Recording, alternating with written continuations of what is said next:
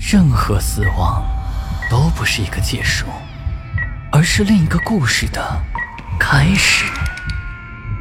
操纵着一切的是飘在背后的幽灵，还是隐藏在人心的恶鬼？欢迎来到霸天鬼话。各位晚上好，我是孙霸天，欢迎收听今天的霸天鬼话。而今晚要讲的故事的名字叫做《路边的尸体》。这个故事是我以前邻居讲给我听的。他从前是个养路工人，大家可能不知道，新疆的养路工人是非常辛苦的，常年在公路上作业。有些公路处于偏僻的戈壁滩，没有水，没有人。不仅要忍受恶劣的天气，还要抵挡寂寞的煎熬。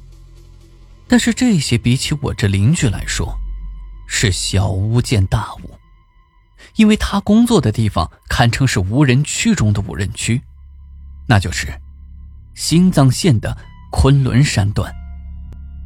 虽说新藏线走的车很少，如今青藏铁路也修好了，这走的车就更少了。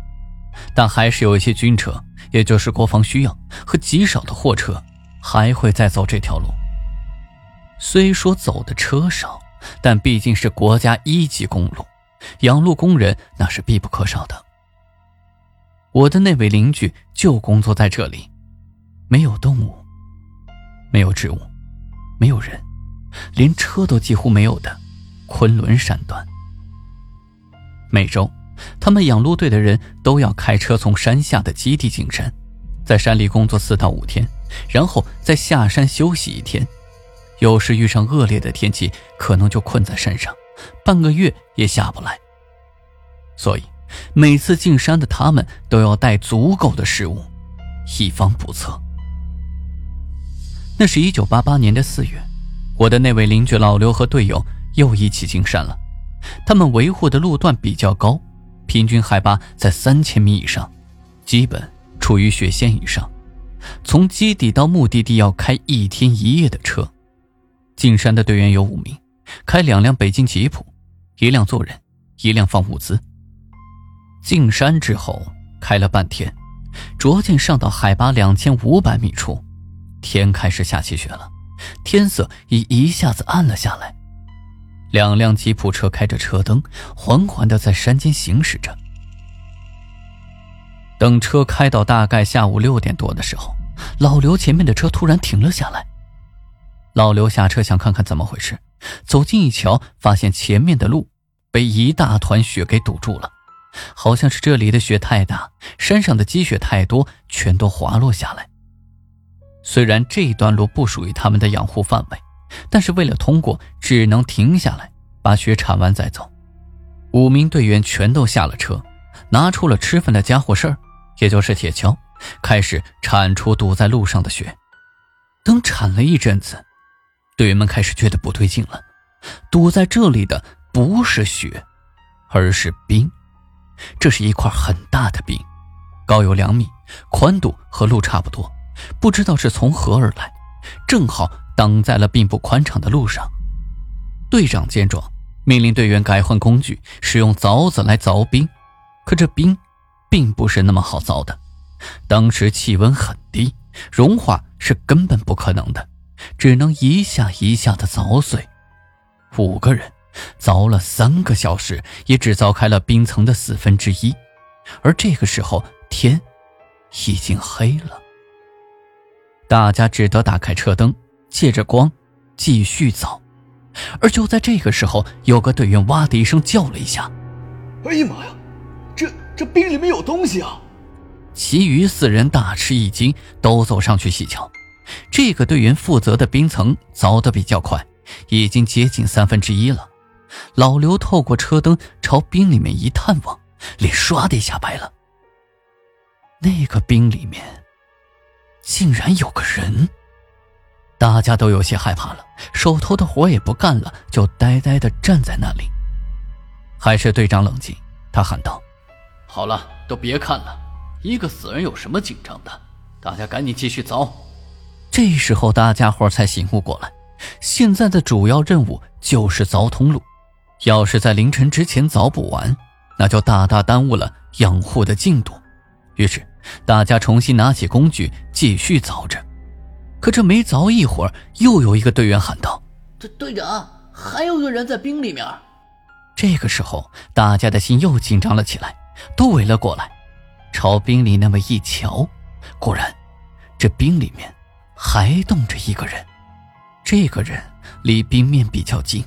大家可以看清楚那个人的模样，中年男子，穿着土黄色的衣服，嘴巴张得很大，而眼睛是睁着的。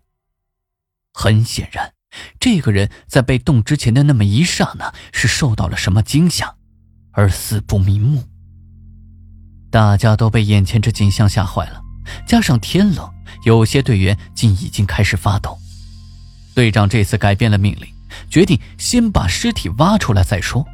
但说归说，大家谁都不敢动弹。到最后，还是队长自己胆子大，拿个凿子爬到冰上敲了起来。其余队员见状，也不得不跟着干了。两个人帮着队长挖这一具尸体，另外两个队员则去挖第一具尸体。大家挖了两个小时，才把这两具冰尸从冰层里面给挖出来。接着撤灯。大家终于看清楚两具尸体的全貌，而那第一具尸体更加令人恐怖。两手手指四散张开，深深的抠在脑门上。他的衣服同样也是土黄色。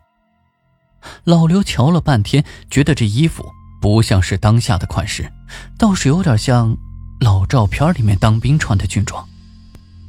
还是队长眼尖。说这衣服上好像有名牌一类的东西，大家壮着胆子走近一看，果然，在胸领处有一块白色的地方，上面好像写着几个字。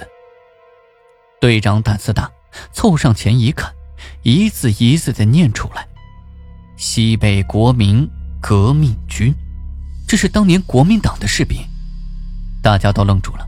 这冰天雪地、荒凉的地方，这新疆最偏僻的山区，哪来的国民党士兵？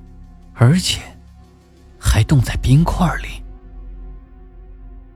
辉煌的车灯，照着这两具僵硬的尸体，把他们本来就惊恐的脸照得更加恐怖异常。此时，大家的心都犹如这寒冷的天气一样，冰凉冰凉的。新藏线。是解放之后才通车的，这里群山环绕，气候恶劣。他们是如何进来的？有什么目的？他们的表情为什么会如此的诡异？死前到底经历了什么事情？没有人知道这些问题的答案。